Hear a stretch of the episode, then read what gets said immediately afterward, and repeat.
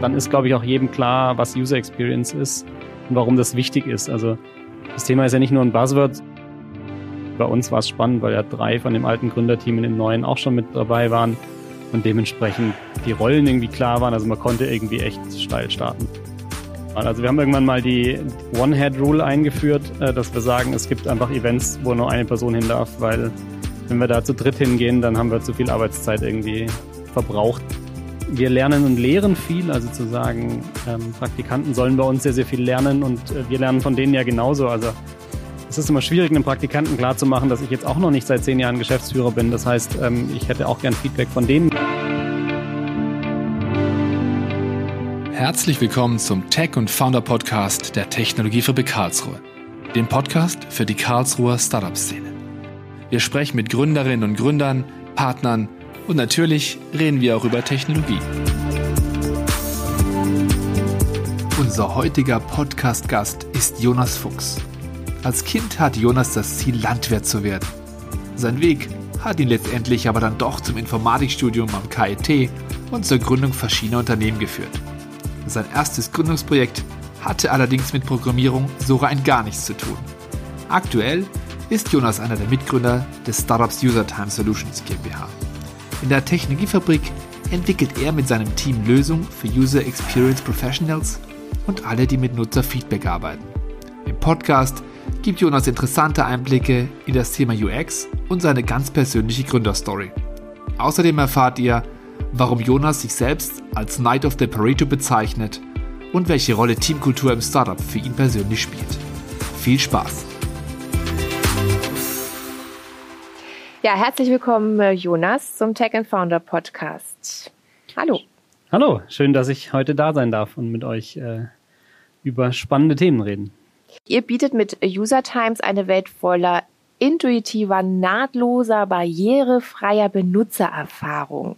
Das Thema UX, also User Experience, steht hierbei im Mittelpunkt und vielleicht für alle, wie mich zum Beispiel, die Laien auf diesem Gebiet sind, ähm, erklärst du vielleicht den Begriff UX nochmal kurz und wie genau du dazu gekommen bist zu dem Thema?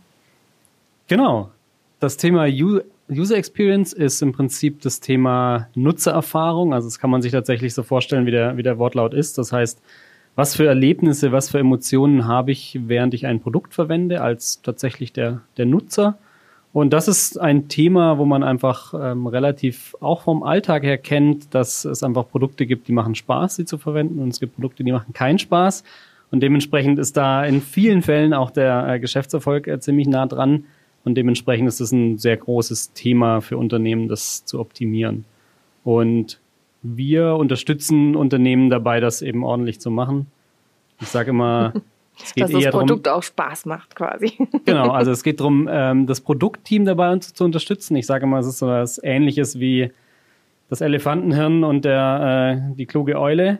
Das heißt, man merkt sich alles, was man weiß über das Produkt und die Zielgruppe, damit man es eben besser machen kann, weil keiner schafft es, ein Produkt zu bauen, das von Anfang an intuitiv ist und Spaß macht. Und dementsprechend ist es halt wichtig, da aus dem zu lernen, was man äh, in der Vergangenheit eben schon ja, entdeckt hat. Und das ist eben genau das, wo wir ein Tool anbieten, das heißt Considerly, bei dem quasi genau dieses Wissen gespeichert wird, zugreifbar ist und dann dieses spannende Thema auch zu sagen, was weiß ich eigentlich schon oder was kann ich schon aus meinen Daten rausziehen, was ich vielleicht äh, noch nicht weiß, aber entdecken kann. Also so ein bisschen äh, Entdeckergeist äh, wecken. Das ist eigentlich ganz spannend, ja. Ist es auch die konkrete Problemstellung, mit dem den eure Kunden quasi zu tun haben? Oder bei welchen Problemen könnt ihr da konkret helfen dann in diesem Punkt? Genau, also wir haben quasi zwei, zwei Teile. Das eine ist die Software, da helfen wir eigentlich typisch bei dem Problem, ähm, es fällt viel mehr Wissen an, als verarbeitet werden kann. Das heißt, man will eigentlich nicht, dass wertvolles Feedback verloren geht. Das ist dann eigentlich die, die typische Problemstellung an der Stelle. Und dieses Wissen auch zu verteilen. Also wenn eine Person was, was eine Erkenntnis hat über die Zielgruppe zum Beispiel, zu sagen, das wäre ganz cool, wenn das alle aus dem Produktteam kennen, aber vielleicht auch jemand aus dem Marketing, dass der quasi darauf reagieren kann. Das heißt, die Bandbreite ist da relativ groß. Und auf der anderen Seite machen wir auch klassische Dienstleistungen. Da ist es tatsächlich eher so diese Tests durchzuführen. Also zu sagen, wie kann ich eigentlich ein Produkt testen mit einer Zielgruppe, um daraus möglichst viele Erfahrungen zu ziehen. Da machen wir ganz klassisch ähm, Studien. Wie wichtig ist denn UX ähm, für Unternehmen im Mittelstand? Kann ich mir das so richtig vorstellen, dass da geguckt wird, ich habe ein bestimmtes Produkt und ähm, mein Kunde, der ist schon ganz aufgeregt, äh, wenn er das auspacken darf und benutzen darf und sich da reinfuchsen darf, wie das funktioniert. Also ich habe jetzt einfach nur zum Beispiel so, so Produkte von Apple im Kopf, wo dann jeder wie ein kleines Kind darauf wartet, sein neues iPhone auszupacken und sich darauf freut, das einzurichten. Also ist, ist das so gedacht tatsächlich? Ja, also genau. Es gibt das Thema Customer Experience, das ist nochmal ein bisschen weiter mhm. übergelagert, wo tatsächlich dieses, dieser komplette Prozess dazu gehört. Auch der da gehört natürlich dann, ne? dazu, genau, und auch diese äh, Apple-Konferenzen, auf denen das announced wird und mhm. das dann richtig Party ist. Ähm, also das heißt, da geht's nochmal einen Schritt weiter. Ähm, der Mittelstand muss natürlich mit ein bisschen äh, anderen Argumenten ähm, eingefangen werden, weil, weil da eben tatsächlich halt oft auch eine andere, ja, bisher Wertewelt, äh, sage ich mal, existiert. Da ist es dann ganz oft eben hohe Supportkosten, also was ganz Klassisches. Oder äh, braucht der Kunde immer Schulungen, dass ein Nutzer überhaupt das Produkt nutzen kann? Also das sind einfach mhm. Aspekte, die da ähm, wesentlich passender sind, sage ich mal. Also es ist schon eine Hürde für ein Unternehmen, von einem Mittelständler zum Beispiel ein Produkt zu kaufen, wenn er halt weiß, das kostet mich jedes Mal eine Schulung oder mhm. ich weiß, ähm, ich muss jeden Mitarbeiter da irgendwie nochmal anders einführen oder es ist nichts für junge Mitarbeiter oder es ist nichts für alte Mitarbeiter. Das heißt, das sind schon Aspekte, die auch einen Mittelständler ähm, adressiert, aber wie gesagt, auf den Argumenten, die ich gerade hatte, viel mehr auf einer Kostenbasis als auf einer mhm. Emotionsbasis bisher. Ja.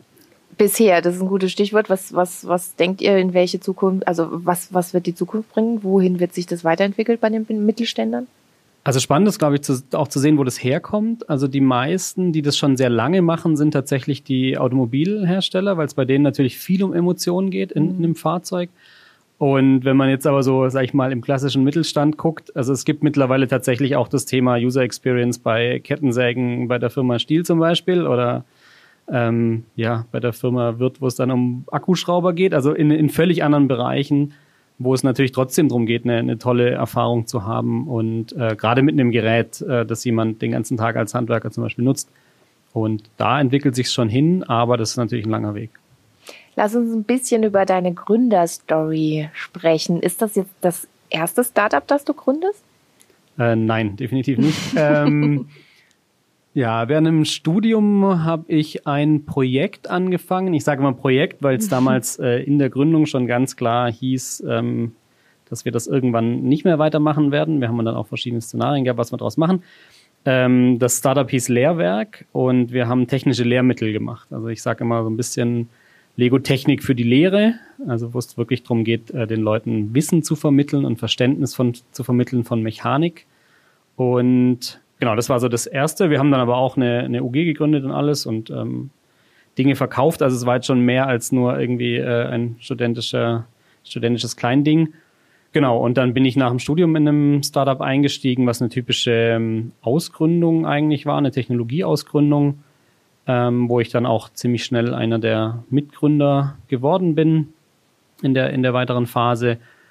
Genau, das mussten wir dann leider äh, Ende 2017 ähm, beenden, trotz Kunden, trotz allem Möglichen, wegen äh, internen Schwierigkeiten. Genau, und haben dann aber als Team eigentlich fast komplett nochmal neu gegründet und da ist jetzt User Times draus geworden. Das klingt spannend. Also da waren mehrere Höhen und Tiefen wahrscheinlich in der Zeit ähm, mit dabei. Ähm, was waren die größten Herausforderungen dann, wo ihr jetzt User Times gegründet habt, äh, für dich persönlich?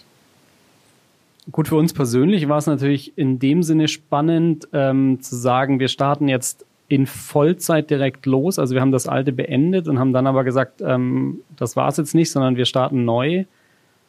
Hatten ein Team, die tatsächlich auch eine ziemlich hohe Loyalität hatten und da Bock hatten, auch wieder mit weiterzuspringen. Und die Herausforderung war ganz klar Kapital. Also zu sagen, ich habe jetzt eine Idee und ich habe ein Team und alle sind Vollzeit und jetzt geht's los war schon auch schwierig, weil man eben noch keine Umsätze hat, noch keine Technologie, noch nichts und dann an der Stelle wirklich zu starten, das ist eine große Herausforderung, zumal natürlich äh, durch die alte Gründung schon die ein oder andere Förderung äh, abgegriffen war und dementsprechend jetzt nicht äh, kurzfristig helfen konnte.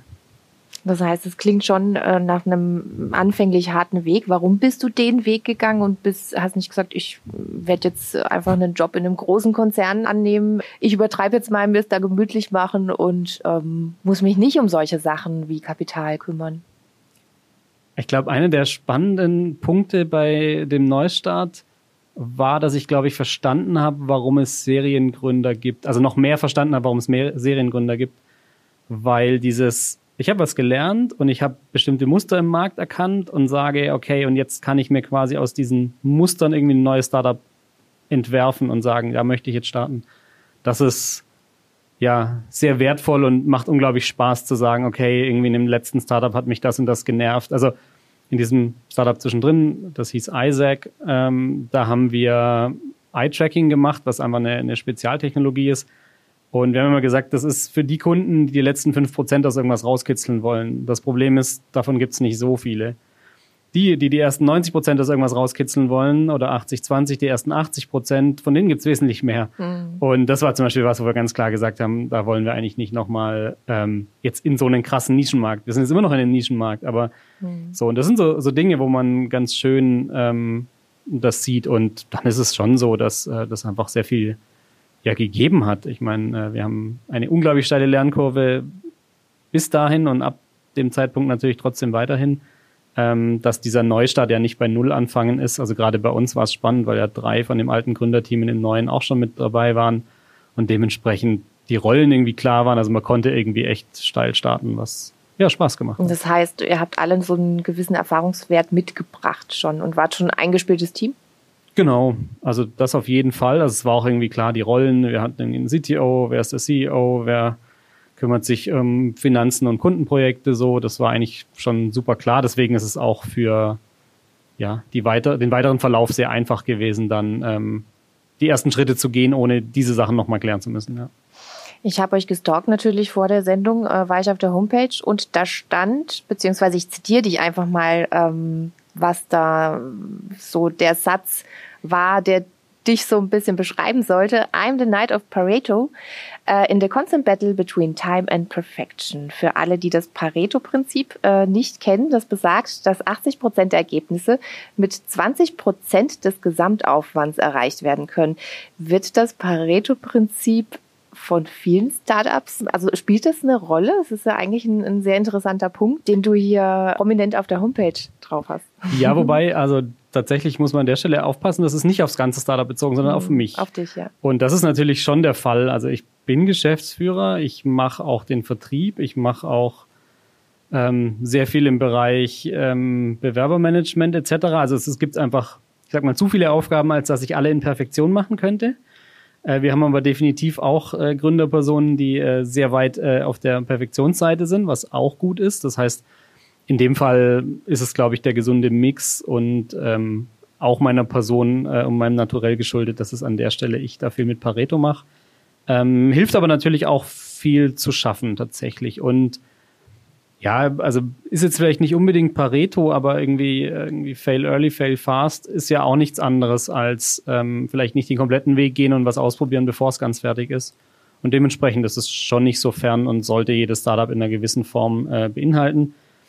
Gibt es auch ganz witzige äh, Auswüchse äh, davon, sage ich mal. Also wir haben irgendwann mal die, die äh, One-Head-Rule eingeführt, äh, dass wir sagen, es gibt einfach Events, wo nur eine Person hin darf, weil wenn wir da zu dritt hingehen, dann haben wir zu viel Arbeitszeit irgendwie, also verbraucht, sage ich mal im weitesten Sinne. Das heißt, ähm, da gibt's dann solche Sachen, ja. Ja, klar. Also das ist wahrscheinlich auch was, was man an andere Startups weitertragen kann, dass man mit einem geringen Aufwand auch das bestmögliche äh, Ergebnis erzielen kann. Gibt's irgendwie Tipps, die du ähm, an Startups in die Richtung weitergeben würdest, wo du sagst, hey, konkret haltet euch an solche Punkte und die helfen euch gerade in dieser Gründungszeit weiter? Ja gut, also das eine ist tatsächlich, sich, sich die Ressourcen immer wieder zu überlegen, was hat man eigentlich und wo steckt man es gerade rein. Ich glaube, dass da einfach eine sehr hohe Reflexion erwartet wird und dazu gehört einfach viel Kommunikation. Also ich kann nur sagen, sich irgendwie im Gründerteam viel auszutauschen, ist super wertvoll, auch über andere Themen, sowohl auf persönlicher Basis als auch eben auf der geschäftlichen. Und das ist was, wo wir schon sehr positive Erfahrungen mitgemacht haben und das uns eben auf, auf allen Ebenen da ja, voranbringt, eben auch das Team, um Dinge zu vermeiden, die vielleicht zum äh, Scheitern des vorigen Startups auch äh, geführt haben. Das heißt, an der Stelle kann man da schon relativ viel ähm, einfach durch die, durch die persönliche Kommunikation machen und aber auch Austausch mit anderen, die auf einer Ebene, äh, auf einer ähnlichen Ebene sind. Also zu sagen, mit anderen Geschäftsführern sich austauschen, die eben auch gerade ein Startup gegründet haben und die vor ähnlichen Problemen in anderen Branchen stehen und da kann man sehr, sehr viel voneinander lernen. Also dieses Reflektieren und Austauschen intern und mit, mit extern ist super, super wichtig. Und das wäre eigentlich auch schon meine nächste Frage in die Richtung, ähm, passt ganz gut dazu, weil ihr seid ja jetzt schon mehrere Leute im Team und wie kommt ihr denn an eure Mitarbeiter ran? Also wie rekrutiert ihr diese und wie haltet ihr euer Team quasi zusammen? Also wie motiviert ihr euch? Weil ich denke, Startups können ja auch in, in, in gleicher Weise irgendwie, genau wie ich es vorhin gemeint habe, in großen Firmen ähm, ihre Mitarbeiter mit hohen Gehältern bezahlen und gute Arbeitsbedingungen ähm, bieten. Aber ähm, ich habe das Gefühl, bei euch wollen die bleiben, auch die, die Mitarbeiter, die schon da sind. Genau, ich hatte es vorher kurz erwähnt, dass bei dem vorigen Startup wir das erste Mal das so explizit gemerkt haben. Also als wir gesagt haben, wir beenden das und das irgendwie allen bekannt gegeben haben, ja, der, der Tenor und auch tatsächlich alle Wochen, wenn nicht Monate, wenn nicht sogar als äh, erste Mitarbeiter quasi im Folgestartup eingestiegen sind. Das heißt, an der Stelle einfach eine sehr, sehr hohe Loyalität war und das gar nicht so, sage ich mal, auf dem, also vorhin, im Vorhinein nicht klar und nicht geplant war und in dem Fall uns aufgefallen ist, dass wir intuitiv als, als Gründerteam einfach eine sehr gute ja, Kultur irgendwie aufgebaut haben. Und das heißt jetzt nicht irgendwie, ja, es gibt für jeden Obst und Spotify Premium, sondern es gibt tatsächlich eher auf der anderen Seite den Fall zu sagen, wir reden viel miteinander, wir schauen, dass es irgendwie Feedback gibt, wir schauen, dass wir die, ja, die Hintergründe verstehen, auch die, die privaten Hintergründe, um da irgendwie reagieren zu können. Wir lernen und lehren viel, also zu sagen, ähm, Praktikanten sollen bei uns sehr, sehr viel lernen und äh, wir lernen von denen ja genauso. Also es ist immer schwierig, einem Praktikanten klarzumachen, dass ich jetzt auch noch nicht seit zehn Jahren Geschäftsführer bin. Das heißt, ähm, ich hätte auch gern Feedback von denen gern zu dem, wie, wie meine Führung ist. Und das ist, glaube ich, was die Kulturfrage angeht, super spannend. Und zu der, zu der zweiten Frage ist es auch unser, unser Schlüssel zu sagen, wie kommen wir denn eigentlich dann an Mitarbeiter? Und da zu sagen, wir haben einen Praktikanten oder eine Praktikantin, die danach quasi in eine Festanstellung oder in eine Werkstudententätigkeit geht, das ist viel einfacher, so ein, so ein Commitment zu bringen, jemanden da fest einzustellen und auch dann ein ordentliches Gehalt zu zahlen, wenn ich davor, wenn er uns kennengelernt hat und wir ihn kennengelernt haben. Das heißt, dass an der Stelle da einfach eine, eine sehr enge ja, Beziehung und eine Loyalität da ist. Und das ist schon, schon was, wo wir ja, merken, dass wir das intuitiv ganz richtig gemacht haben und dass wir da einfach sehr weit kommen damit, ja. Und ihr seid gegenseitig quasi so auf Augenhöhe. Definitiv. Also das mhm. ist tatsächlich was, also gerade diese Einzelgespräche, wo es irgendwie ganz klar ist, ähm, ja, auch klassische Mitarbeitergespräche, wo ich sage, äh, vor unserem Mitarbeitergespräch braucht keine Angst haben. Mhm. Ähm, das ist irgendwie ganz witzig, weil das eine ganz andere Ebene ist und mittlerweile sogar sehr witzig. Wir haben sogar Bewerbungsgespräche, die, obwohl wir eine Absage erteilen, sich bedanken und überschwänglich quasi äh, da sagen, dass es eine tolle Erfahrung war, allein dieses, dieses Bewerbungsgespräch mhm. oder diesen Prozess zu führen. Ja. Das Thema Nachhaltigkeit äh, begleitet uns im Alltag irgendwie quasi ständig. Spielt das Thema ökonomische Nachhaltigkeit ähm, für euch im Unternehmen eine Rolle? Ganz sicher. Also Nachhaltigkeit hat ja verschiedene Aspekte und in dem Fall für uns natürlich als Startup sowieso spannend, ähm, ich sag mal auch eine gewisse Kapitaleffizienz. Das wäre, sage ich mal, sehr plump äh, ökonomisch zu sagen, äh, wie langsam wachsen wir eigentlich oder wie schnell und wie ab was für Kriterien stellen wir jemanden ein was für Ausgaben tätigen wir, was machen wir eher über Arbeitszeit und was machen wir über Dienstleister. Das ist quasi so der, der eine Teil. Ähm, was sich aber zudem sehr stark jetzt rauskristallisiert, äh, ist, dass das Thema Nachhaltigkeit natürlich auch ja zum Thema Prozesse passt und dann auch relativ nah zum Thema unseres Produktes tatsächlich. Also zu merken, gerade wenn ich jetzt sage, was habe ich denn über die Zielgruppe schon gelernt, ist als Startup genauso wichtig wie für unsere Kunden da möglichst wenig äh, Wissen zu verlieren, damit man halt später alle Ressourcen, die man hat, äh, in die richtigen Features stecken kann. Und das ist eine Nachhaltigkeit, ja, die wir gerade für uns nochmal entdecken als Begriff, die leider ein bisschen doppelt belegt ist, weil viele eben diesen ökologischen Begriff nur sehen. Aber wir merken da, dass auch auf Kundenseite das ein riesen, riesen Thema ist, äh, zu merken, also es geht ja oft um diese Purpose-Diskussion, aber unabhängig davon geht es ja erstmal darum, ist das, was ich an Arbeit schaffe, an Wert schaffe, eigentlich überhaupt ähm, langfristig wirksam? Und das ist natürlich für unsere Kunden total toll, wenn die Erkenntnisse ans Tageslicht fördern, die dann bei uns gespeichert werden, heißt das auch, dass die in Zukunft noch Wert haben und nicht in der PowerPoint oder in der PDF irgendwo auf dem Projektlaufwerk vergammeln. Also das sind halt zwei, zwei Paar Schuhe. Und deswegen ist das für uns ein, ein sehr heißes Thema, ja. Wäre das ein konkretes Beispiel? Also PowerPoint, PDF, gibt es da irgendwie Erfahrungswerte, wo ihr schon mit den Kunden gemacht habt, wo ihr sagt, irgendwie, dass du mir ein konkretes Beispiel lieferst? Das ist, das ist ganz konkret. Also tatsächlich, ähm, sagen wir mal so, bisher ist ein Ablauf ähm, bei einem unserer Kunden, dass ein externer Dienstleister beauftragt wird, eine Studie über die Zielgruppe zu machen. Und die Erkenntnisse daraus, die sind dann relativ detailliert, die werden in einer Abschlusspräsentation präsentiert. Das heißt, da kommt eine PDF von einem PowerPoint raus und dazu gibt's alle Rohdaten als ZIP-Datei. Fertig. Und das landet dann im Prinzip, wie gesagt, in dem Projektlaufwerk, wird in diesem Moment äh, verarbeitet, aber das war's dann auch. Das Problem ist, ein halbes Jahr später kann es sein, dass eine ähnliche Abteilung einen ähnlichen Auftrag hat oder eine Frage hat, die dort beantwortet wäre und da kann ich nicht drauf zugreifen. Und das ist eben was, was bei uns da eben abgelegt wird. Das heißt, ähm, da heißt dann zum Beispiel, wir machen jetzt eine neue App, wir haben schon zwei Apps ähm, und dann kann ich sagen, hey, was habe ich denn alles über den Login schon gelernt? Und dann zu sagen, okay, ich greife jetzt auf eine Datenbank zu, sage, was sind alles positive Erfahrungen, die wir persönlich gemacht haben mit, äh, mit einem Login.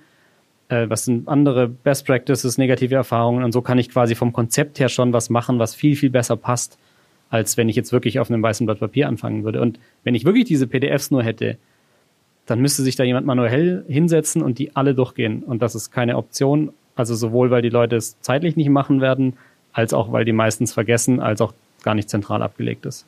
Das sind alles spannende Entwicklungen quasi, die ihr die letzten Jahre beobachtet habt. Ähm, wo seht ihr euch denn in fünf Jahren zum Beispiel? Ja, in fünf Jahren ist natürlich immer ein weiter Scope, sage ich mal. Das ist vor allem spannend, ähm, weil wir ja einfach eine Software sind, die eben wertvoller wird mit der Zeit. Also eine Wissensdatenbank wird einfach äh, wertvoller, umso mehr ich reinstecke, umso mehr kann ich rausholen. Und dementsprechend sehen wir uns als ja, festes Element in diesen Produktteams. Also wirklich als, äh, so wie ein Taskmanagement heute ähm, völlig selbstverständlich ist, wollen wir selbstverständlich das Knowledge Management für User Research sein. Wenn du dich mal in deine Schülerzeit zurückversetzen würdest, welche Fächer würdest du dir denn heute wünschen, um jungen Menschen so die, dieses äh, Gründerthema oder das Thema Selbstständigkeit so ein bisschen schmackhaft zu machen?